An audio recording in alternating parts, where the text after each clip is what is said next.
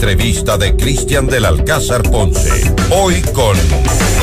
Hola a todos, buenos días. Es FM Mundo. Transmitimos en directo en todas nuestras plataformas, en todas las redes sociales también. Les recuerdo el canal de YouTube FM Mundo Live. Ahí pueden ver nuestras mejores entrevistas y nuestros informativos Notimundo a la carta y Notimundo Estelar completos. Hoy vamos a hablar acerca de la decisión presidencial que ordena el cierre de la ciudad del conocimiento Yachay. Está con nosotros esta mañana Augusto Barrera, ex secretario de la Cenecit, ex alcalde de Quito también. Augusto, un placer saludarle a los tiempos. ¿Cómo está? Muy buenos días bienvenido, feliz año nuevo.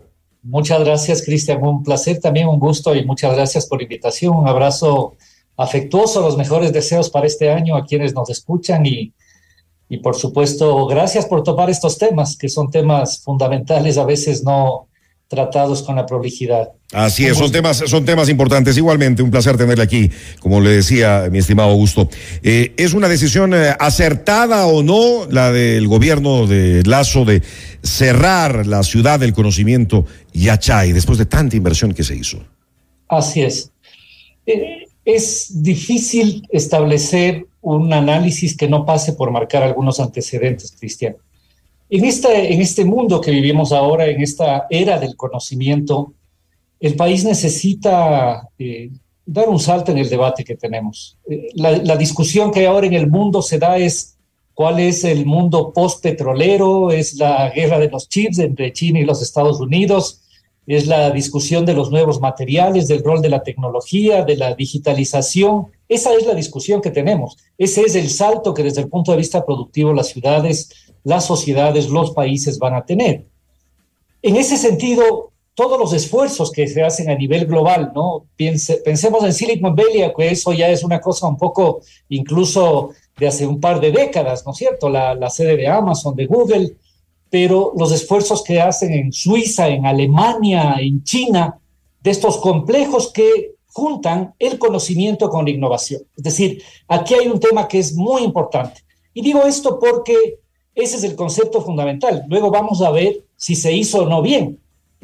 Pero lo primero que uno debería decir es que es indispensable como sociedad plantearnos si no queremos seguir exportando plátanos y si no queremos seguir exportando petróleo hasta que se acabe la selva o el petróleo no valga nada, necesitamos hacer un esfuerzo de inversión en transformar la capacidad, la calidad, la innovación de los conocimientos y ahí hay muchas cosas que podemos hacer. Este es un país que puede ser una potencia en biotecnología, podemos dar saltos enormes en todos los temas informáticos, de ciencia de datos. Eh, la propia lógica de la petroquímica podría pensarse en otra perspectiva. O sea, hay un mundo de cosas que podríamos hacer si juntamos conocimiento e innovación. Este es un concepto absolutamente valioso. Y este es un concepto que cualquier sociedad, y no, no pensemos solamente en los Estados Unidos, Suiza, Suecia, Alemania, Pensemos que, por ejemplo, Corea, o para no ir muy lejos, Uruguay, han hecho inversiones importantes. Uruguay, por ejemplo, desarrolló capacidades propias para los temas de PCR, a través de procesos de innovación. Entonces, este tipo de esfuerzos caben. Entonces, dicho esto, el primer concepto es el país debe hacer un esfuerzo para ir más allá de la polarización y a veces de la simplificación del debate político a colocar temas globales. Segundo, esto, que es una idea adecuada, ha tenido algunos aciertos y algunos errores en la concepción e implementación, y me refiero ya concretamente a IACHE, ¿no? Es decir, el concepto es un concepto adecuado, por eso me preocupa, y, es, y esta es parte de la respuesta, decir, bueno, esto se acabó. La pregunta es, ¿esto quiere decir que el país, cómo va a enfrentar después la innovación? Porque es muy fácil deshacer lo complejo es hacer. Claro, Lo cual no quiere decir, Cristian, que efectivamente habían errores en el diseño, en la ejecución e incluso, digamos, aspectos que fueron en determinado momento señalados. ¿Qué le lleva entonces, qué le lleva entonces a gusto al eh, presidente Lazo a tomar una decisión tan radical? Yo creo que básicamente, digamos, en este caso, así como en el propio tema de educación superior, yo creo que él está atrapado por sus propias eh, ofrecimientos de campaña. Esta es la realidad.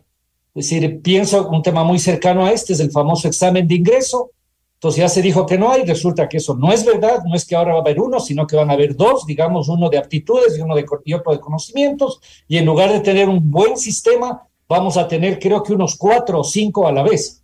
Por lo tanto, el estudiante, ahora esto va a pasar en los estudiantes de la costa, va a tener que estar yendo a un lado, al otro. Pero en fin, digamos, en este caso, el decreto ejecutivo que, adopta eh, el presidente Lazo es una continuidad de un decreto que ya prácticamente en los días anteriores a la terminación del mandato de Moreno.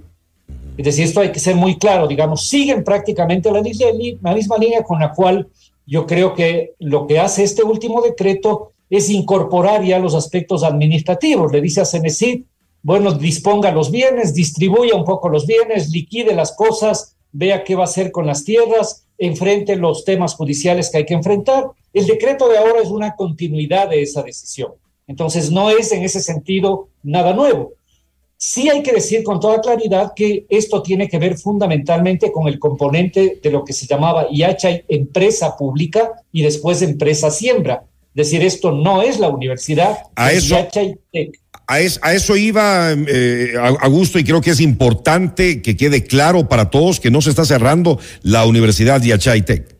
Exactamente, la Universidad de Tech no se está cerrando porque sería absurdo, es una universidad que, digamos, funciona bien, hoy tiene cerca de 1.700 alumnos, es una, una universidad que tiene tres o cuatro cosas bien importantes que hay que valorar.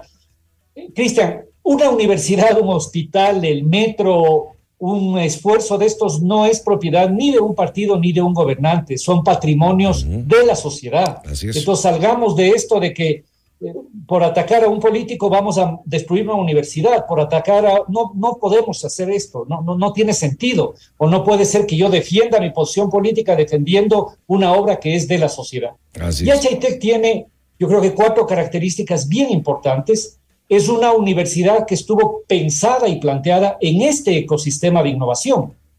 ¿ya? Y, por eso, digamos, si bien no afecta directamente a HITech, le quita su ecosistema de innovación, ¿no es cierto? Entonces le convierte en una universidad que tiene atributos importantes. Primero, tiene muy buena planta docente. Yo estoy casi seguro, no tengo datos actualizados, pero cuando era mi, mi, mi, mi rol, Yachay eh, la Universidad de debe tener el número de PhDs por estudiantes y por el resto de docentes más altos del país. Creo que ninguna universidad pública o privada tiene, tiene tantos PhDs. Dos, tiene una serie de carreras innovadoras, temas vinculados a las ingenierías, a las biotecnologías, digamos, tiene carreras innovadoras. Tres, el proceso de selección es probablemente de los más exigentes de todos. Y cuarto, tiene un régimen prácticamente de residencia vamos a decir así, de internado para los estudiantes. Buena parte de las eh, asignaturas incluso se dictan en inglés, etcétera. Entonces es una universidad muy buena que a lo largo de estos años ha tenido penosamente que enfrentar esta especie de desprestigio general. Yo digo, ¿qué culpa tienen los académicos y los estudiantes de Yachay que unos quieran apropiarse como si fuera de alguien y otros quieran destruirle como si fuera un enemigo. Claro, es, es, del país. Ahora, de alguna manera, la universidad se puede ver afectada con el cierre de la ciudad del conocimiento Yachay o para nada.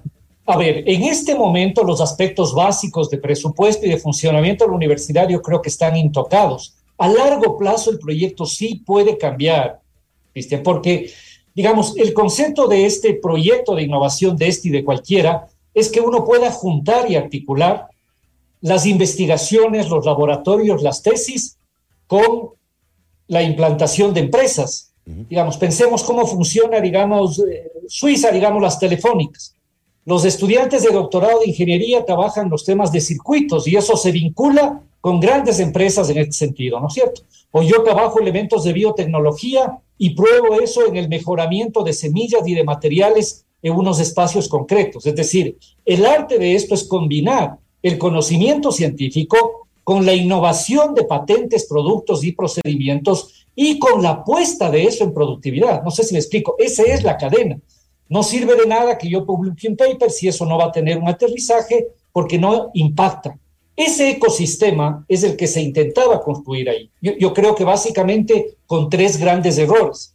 El primer grave error es haber construido ese sistema solo desde Yacha lo que en el poquísimo tiempo que estuvimos ahí intentamos colocar a IHI como parte del sistema de innovación y de investigación de todo el país, porque no solo investiga IHI, digamos, la, la SPOL hace muchos esfuerzos de innovación, la Politécnica Nacional, la San Francisco, la Católica, la central, es decir, tenemos un sistema y una red de investigadores. Y entonces Yachay, por ejemplo, ese supercomputador o esos espacios para hacer tecnología y cultivos podrían y deberían haber servido no solo para Yachay, me explico, sino para todo el sistema de investigación de la universidad. Aquí hay un primer error y se planteó esto en una lógica de computador. Segundo, efectivamente, tal vez el proyecto tuvo un dimensionamiento que no era compatible con la realidad. 4.500 hectáreas, un proyecto de 5 o 6 mil billones de dólares, que no es que se invirtió eso, pero ese era el proyecto hasta el año 2045. Y tercero, hay que decir muchos errores de ejecución, incluyendo prácticas inadecuadas. Pero claro, cuando uno está en eso, de todas maneras había una cosa avanzada. Es verdad que a veces es más fácil, o para ponerlo al revés, es más difícil enmendar que hacer de nuevo. Pero en este momento, esto de cerrar y terminar, si bien deja la universidad, a mí me deja el vacío de qué va a hacer el país desde el punto de vista de la innovación, de la producción de conocimiento y de la articulación precisamente de la actividad científica con la actividad productiva. Eso sigue siendo una tarea pendiente. Claro, es grave. Y además que cuántos uh, recursos se, se, se, han desperdiciado, se desperdician con decisiones como esta, Augusto. No, y luego, digamos, ahora escuché a la, a la señora secretaria decir que, bueno, lo que vamos a hacer es repartir un poco las cosas, ¿no es cierto? Entonces, el supercomputador, que a lo mejor al Ministerio de Telecomunicaciones, la tierra de aquí vamos a... Es muy fácil deshacer, es muy fácil deshacer. Espero que lo hagan bien. Sin embargo, digo, lo, el camino difícil, que yo creo que debió haber sido el camino adecuado, es mantener el concepto, corregir los errores, redimensionar, abrir ese como un proyecto de todo el sistema educativo y de todo el sistema de innovación del país, porque, por ejemplo, ahí hay una zona económica especial. Es decir, las empresas que pueden ubicarse ahí van a tener un conjunto de exenciones y políticas tributarias adecuadas. Por ejemplo, esa es una zona que está ya al lado de esta estructura universitaria. Es decir, hay unos elementos que de alguna manera estaban ahí planteados. Y eso también se terminaría entonces, Augusto. Totalmente, porque lo que, lo que están planteando en este momento ya es la, la liquidación de la empresa. ¿Hasta cuándo se realiza, hasta cuánto, en cuánto tiempo se dispone la liquidación total? ¿Hasta cuándo va a funcionar?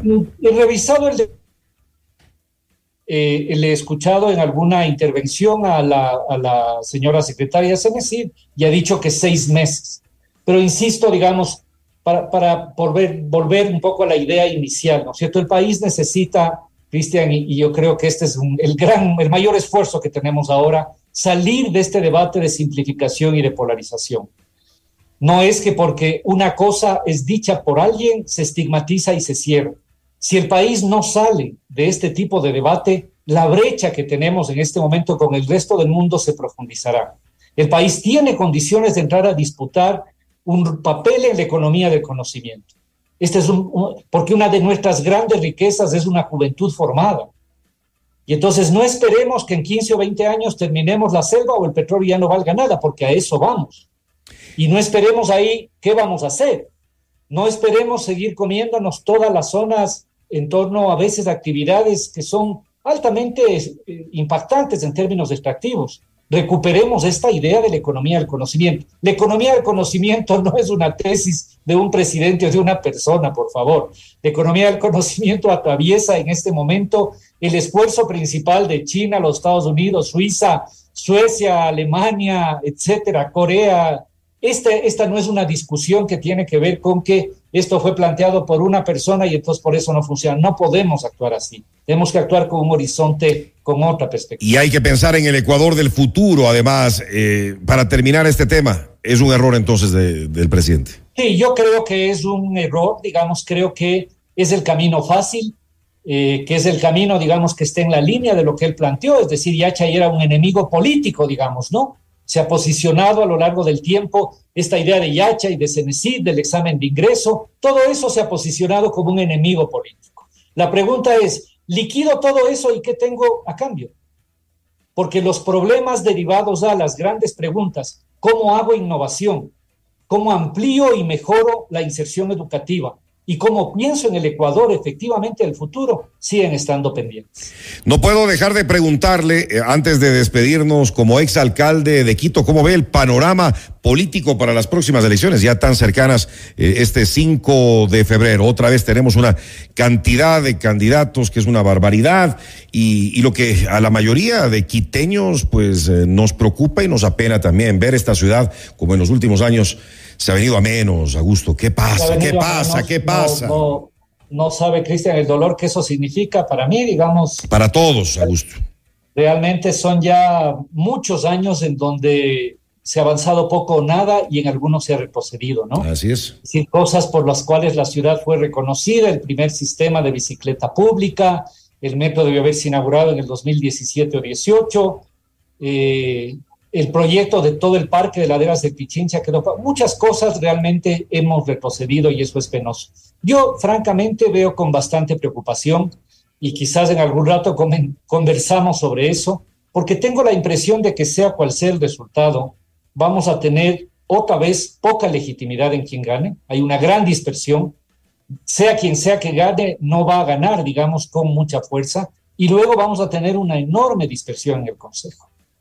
A eso hay que sumar el hecho de que no he seguido la verdad en detalle la campaña, pero me parece que a excepción de tres o cuatro personas a quienes he escuchado alguna problemática o algún debate sobre la ciudad, este es otra vez un debate de a quién odio más, es un debate de TikTok, que no, no es debate, digamos, es una cosa de imágenes, de, es penoso, la verdad es penoso. La ciudad requeriría otro tipo de esfuerzo Así que la verdad, Cristian, no soy muy optimista. Me parece que eh, no vamos a tener, ojalá me equivoque, digamos, una resolución y una capacidad de enfrentar los problemas a futuro. Qué pena, y ahí queda la pregunta, ¿cómo recuperar a nuestra querida ciudad, a esta capital ecuatoriana que debe volver a brillar. En algún momento, como Yo creo que nos toca hacer un esfuerzo desde los distintos ámbitos en los que estamos, digamos, nos toca hacer un esfuerzo. Me, me, parece que no hay otra alternativa. Esta campaña electoral va a ser muy sui generis. Salimos del Mundial, vamos